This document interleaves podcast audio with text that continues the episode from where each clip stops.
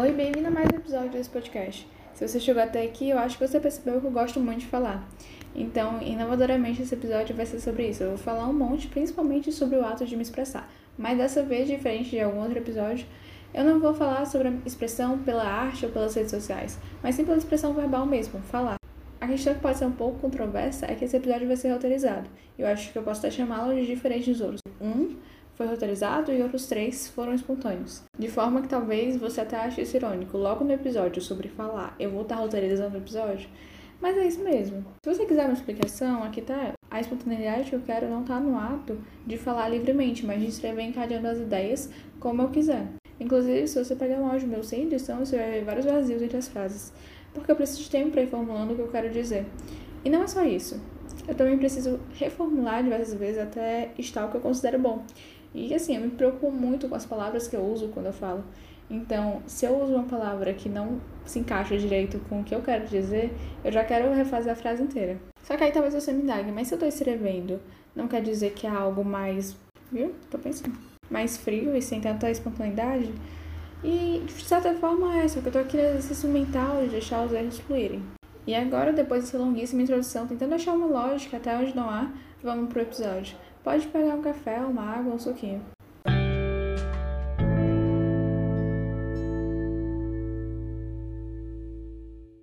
Às vezes eu sou só um turbilhão de ideias, de palavras, de sentimentos. Mas turbilhão não precisa de complemento.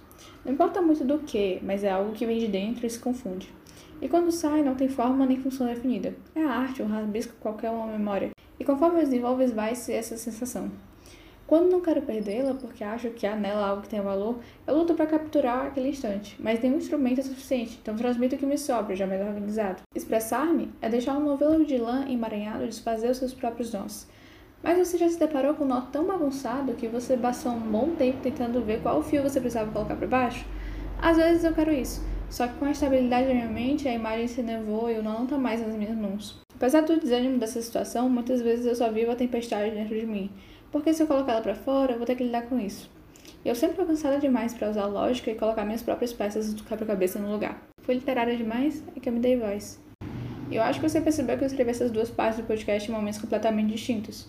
Eu comecei agora um fluxo de pensamento que eu não faço ideia se tá legal ou se tá completamente vergonha alheia. Não, eu não vou falar aquela palavra porque o meu nome tá completamente saturado. Por isso, uma pausa. Eu volto já com alguma outra faceta do tema.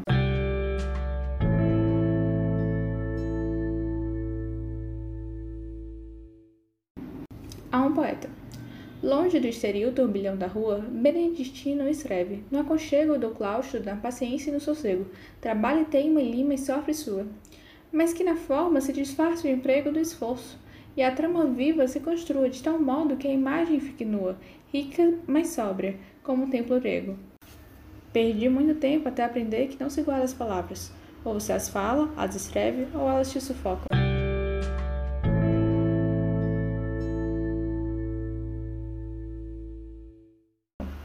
Eu voltei como uma terceira Débora. Eu posso dizer quarta, porque eu tô falando e não mais escrevendo.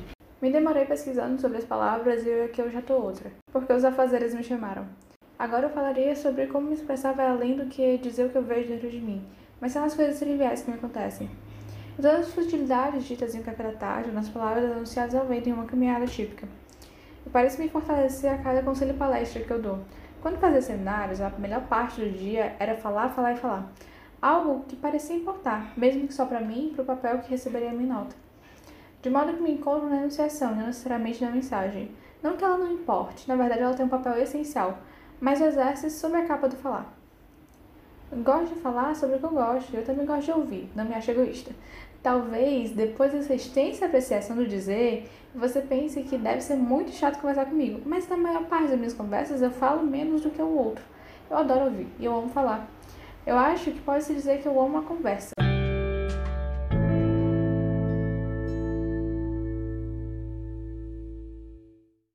Eu não acho que as pessoas estão precisando de palavras, sabe? Já tem palavras demais no mundo, disse meu pai. É, e eu sou escritora, então eu que tenho necessidade de palavras, respondi.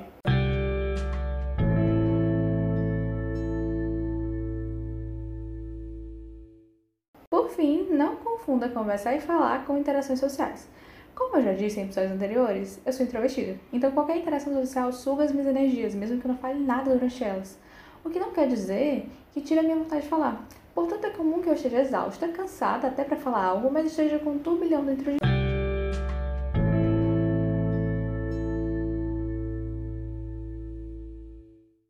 Nesse episódio, eu citei Olavo Bilac, um poeta parnasiano.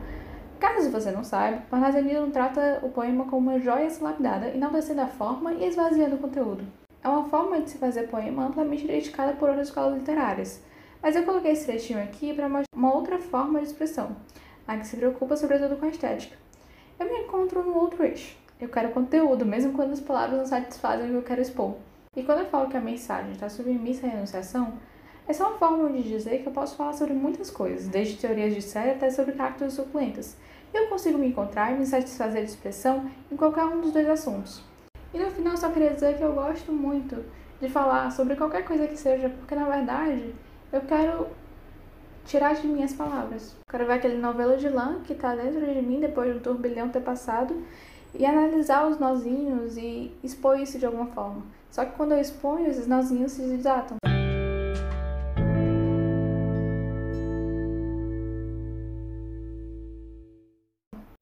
Ter chegado até aqui. Se você gostou, me segue no Instagram, débora.ca. Se você gostou muito de mim, também tem o canal no YouTube, Débora Seabra também.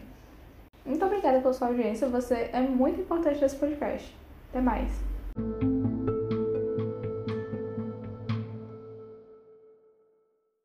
cômico, para não dizer trágico, é que eu falei, falei, mas os nós que eu queria apreciar antes de escrever isso tudo se desfizeram conforme eu fui mostrando no novelo de lã.